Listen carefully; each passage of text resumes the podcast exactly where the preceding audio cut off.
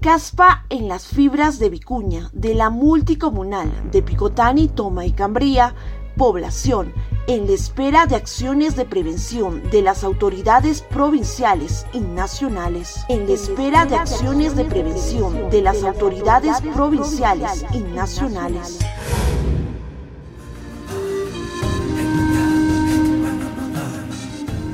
Pasado 26 y 27 del mes de octubre se desarrolló el Gran Chaco Ecoturístico de Vicuñas 2022 o Captura de Vicuñas, el cual tuvo lugar en el manejo multicomunal de los centros poblados de Picotani, Cambría y Toma, ubicada a más de 3.800 metros sobre el nivel del mar de la provincia de San Antonio de Putina de la región de Puno.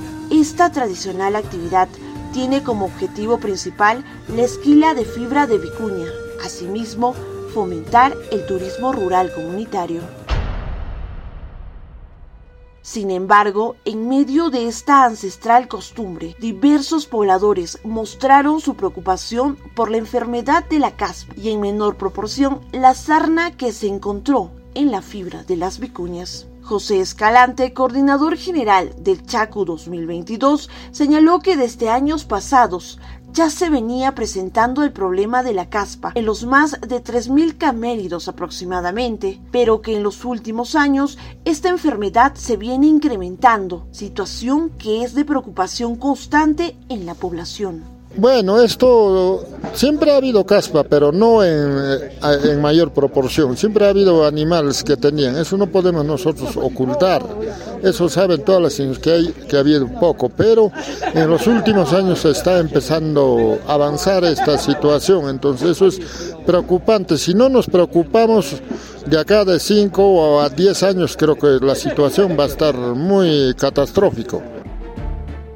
Por su parte, Timoteo Olivice, asociado de la multicomunal, frente a esta preocupante situación, refirió que la esquila de la fibra de vicuña y alpaca son las principales fuentes de ingresos económicos para las familias de los tres centros poblados. En este sentido, señaló que actualmente el 70% aproximadamente de la fibra de la vicuña estaría presentando caspa, situación que también vendría afectando económicamente a los pobladores de esta zona. Con eso vivimos, con eso vendimos, no hay otro que ese es el fuente de trabajo para nosotros. Y estamos hoy, hoy también nos ha presentado una amenaza grande, ya no hay la cosecha, estamos bajando casi 70% ya de caspa, no hay un, un ONG que nos puede apoyar en eso. Ni gobierno central no se preocupa de eso, de este amenaza que es caspa. Y ese caspa ya estamos sobre techo ya por falta de alimentación, no sé, por ahí, por falta de pasto, agua,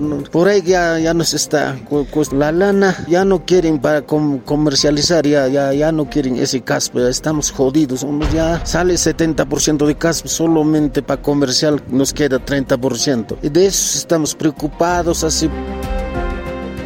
Asimismo, manifestó que pese a que el pasado 26 de octubre los congresistas llegaron hasta la multicomunal en su sonada y pomposa semana de representación parlamentaria y pese a que las autoridades locales de la multicomunal expusieron esta alarmante preocupación, los congresistas no firmaron ni siquiera un acta de compromiso para asegurar a la población que podrían empezar a trabajar y plantear algún proyecto de prevención para solucionar este latente problema.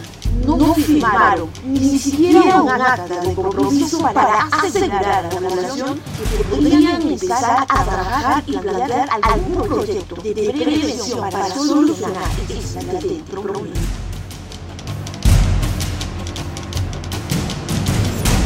Pero ¿qué acciones preventivas ha realizado la Municipalidad Provincial de San Antonio de Putina frente a un problema que podría traer consecuencias mortales y económicas en un futuro bastante cercano? Santiago Ortiz, presidente del Centro Poblado de Toma, precisó que en los cuatro años de gestión de la doctora Yolinda Barrantes, actual alcaldesa provincial, tampoco se ha realizado ninguna acción preventiva. En estos cuatro años de gestión, ¿han realizado alguna acción? No, todavía nada han realizado. Hemos, uh, hemos podido informarle, hemos traído la prensa, otros medios eh, hemos salido, recién están preocupándose las instituciones. A fines de campaña. Así es, Y pediríamos también a las autoridades que, que ya termina lo que es los periodos de las municipalidades, de repente durante dos meses algo nos debería dejar de repente algún proyecto, algo para poder caminar Cabe resaltar que Onda Azul intentó comunicarse con el director de la Dirección Regional Agraria de Puno, Wilber Uscamaita, pero no obtuvimos ninguna respuesta. Tras la emisión del informe semanal, nos quedamos con la interrogante si la Municipalidad Provincial de San Antonio de Putina y los congresistas por Puno cumplirán realmente con la promesa de iniciar un proyecto, el cual permita erradicar la caspa en la fibra de las vicuñas o solo quedarán en simples promesas? ¿O solo, quedarán, en simples promesas?